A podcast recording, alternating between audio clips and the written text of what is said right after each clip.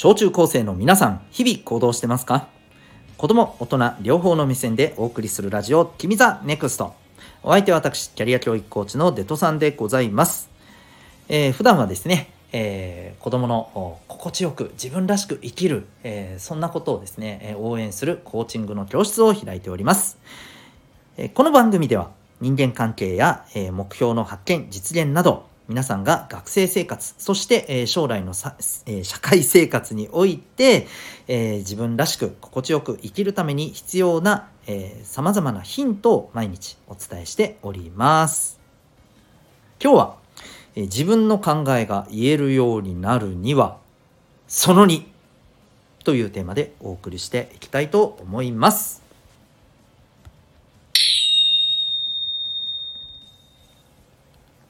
さて、えー、今日の本題に入りたいと思います。今日は昨日の続きになりますね。はい、自分の考えを言えるようになるためにはその2ということでございます。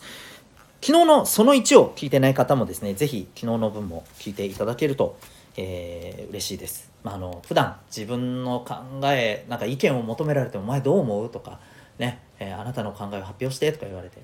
えー、えーね、あの友達との間でだったり、えー、授業でだったりあるいは部活とかだったりね、うん、なんか「お前自分の意見ないのかよ」みたいにねなんか思われてるようでそんな自分が「ああもう嫌だこんな自分どうに関わりたい」というふうに思ってる方にぜひぜひ、えー、聞いていただきたい内容でございます。で昨日はですねまあ簡単に言うとですね一言で言うと自分の考えが言えるようになるためにいろんな情報知識を、えー、身につけようぜっていう話をしました。うんね、あのいわゆる自分の考えという料理を出すためにはまずそもそも材料がないとダメだと。材料もないのに作り方だけね学んでですね自分の意見言ってくださいなんて言われてもあのいやいや作れませんって話になるわけじゃないですか当たり前ですよね。はいね、いくらあのキッチンとねえー、鍋とかねフライパンとかね、えー、そんなこう立派なね料理器具が全部揃っていたとしても調味料とかも全部揃っていたとしてもね材料が全くないですっていう中でねカレーを作ってくださいなんて言われても作れるわけないやんって話ですよね。はいまあ、そんな話をさせていただきました。で今日はその次のお話でございます。これですね例えば自分の、えこう材料考える材料知識。ね、えー、知識や情報は持ってます持ってるんだけれども自分の考え意見を言ってごらんって言われた時にえーっていうふうに、ね、なっちゃう方、うん、そんな方へのですね、えー、今度はあのアドバイスでございます。でこれいわゆるですねもうこれちょうどねいいのでこの例えでいこうと思うんですけどあの料理で言うとですね材料はある。だけど作り方が分かりませんっていう状態です。はい。作り方。うん。これをどんな風に、えー、切ってねどんな風に煮て焼いてどんな風にあのー、ね調味料をかけてこんな風に仕上げるんだっていうのが分かんない。つまりですね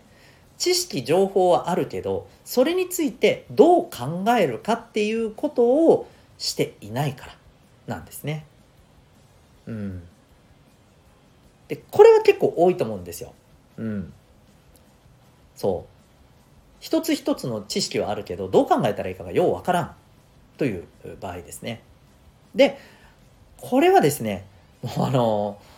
もう料理の場合と本当一緒ですよ。うん。まず考え方のお手本これを知ることです。うん、で考え方のお手本ってこれ何なのっていうと料理だったらねまあいわばレシピを見ればいいわけじゃないですかネットで調べればそんなものいっぱい出てきますよね本でもねあったりしますよねお家に大体レシピが書かれた本なんか、えー、ね1冊や2冊大体お母さんが持ってたりしますよね。うん、まあこういった、あのー、感じでお手本をまず知ることです。物事の考え方を知る。でもそんなものってどうやって知るんだよとどこでわかるんだよと。うん。これですね。聞けばいいじゃないですか。考え方。うん。もっと言うと人の考えを聞けばいいんですよ。それこそ。で人の考えを聞いてただぼーっと聞くんじゃないよ、うん、どうしてそう考えるんだろうなっていうことをこうね自分自身も考えながら聞くわけですよ。そう。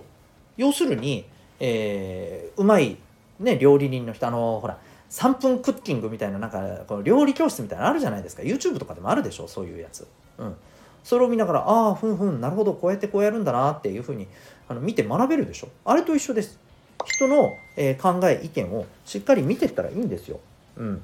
そうそういうことでございます。はいわかりやすいですね。うん、でもう一つあるよもう一つある。うんね、料理でもそうだけどもさ、えー、本を見て学んだり、ね、そういうこともできるわけじゃない？物事の考え方って実はまあ本ではないけれどまあ本もありますよ本もありますしあの基本的に物事を論理的に考えるにはこんな風にしようみたいなのはあるんですよ。でまあ一つちょっとここでね、えー、ご紹介しておくと、えっ、とこれあの僕がね、え、結構この人の本めっちゃ勉強になるなっていうことでよく読んでるあの人の本なんだけどえっとね、えー、チキリンさんっていうねあの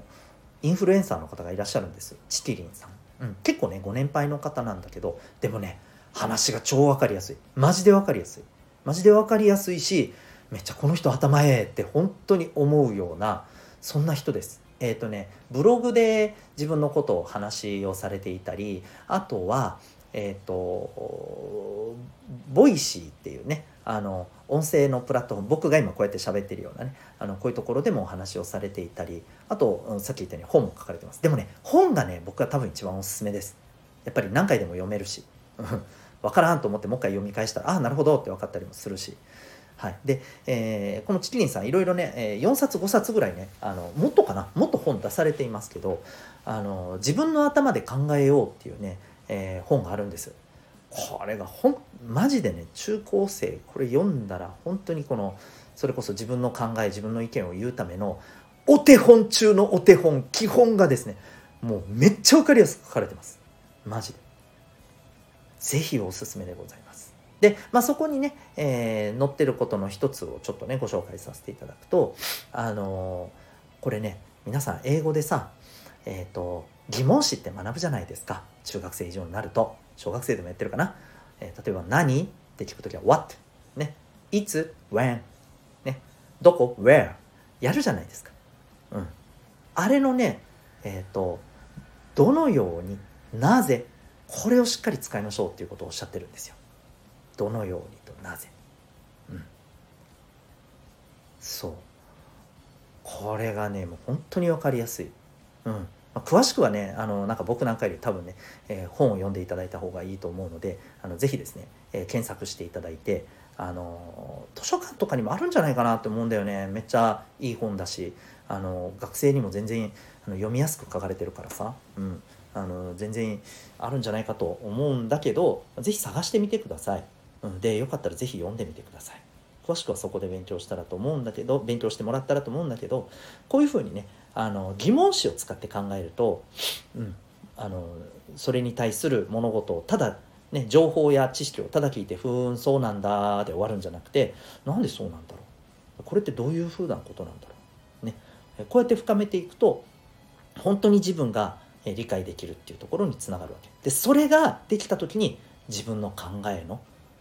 こうコアみたいな核みたいなものがねできると思うんですよ。ということでぜひぜひえー、これをですね、えー、このこの、えー、放送を聞いていただいた方ぜぜひこれを機にですね、え自分で物事を考えるっていうことをですねやってみてください、うん。えめちゃめちゃ応援しております。